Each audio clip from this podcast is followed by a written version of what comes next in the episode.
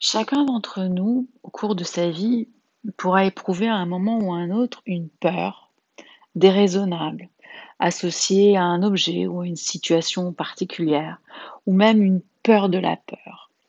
Nous pourrons ressentir une peur excessive, sans raison face à une situation qui ne représente pas un danger objectif. Ceci peut se traduire par une incapacité à traverser ces moments, voire à des attaques de panique. On pourra éprouver une véritable souffrance. Et c'est bien là le paradoxe d'un danger pas réel et d'une souffrance qui, elle, est bien réelle. On pourra mettre en place une stratégie d'évitement, formidable solution à très court terme.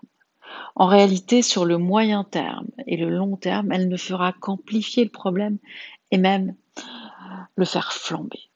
Demander de l'aide à la famille ou aux proches, solution aussi formidable sur le moment, mais qui envoie le message tu n'es pas capable, tu ne fais pas les apprentissages qui pourraient t'aider à passer ces moments difficiles.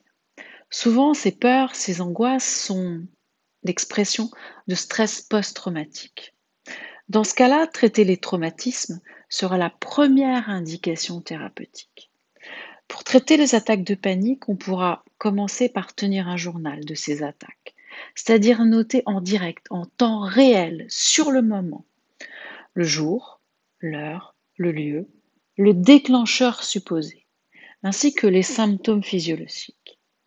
Ensuite, pour une attaque de panique, qui n'aurait pas de déclencheur supposé, mais seulement cette, sensation euh, physique, on pourra l'accueillir en lui disant Je ne sais pas pourquoi tu viens maintenant.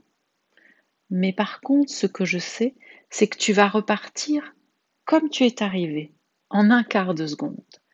Cette phrase permettra de ne pas amplifier l'intensité de la crise, ainsi que de diminuer le nombre d'attaques de panique.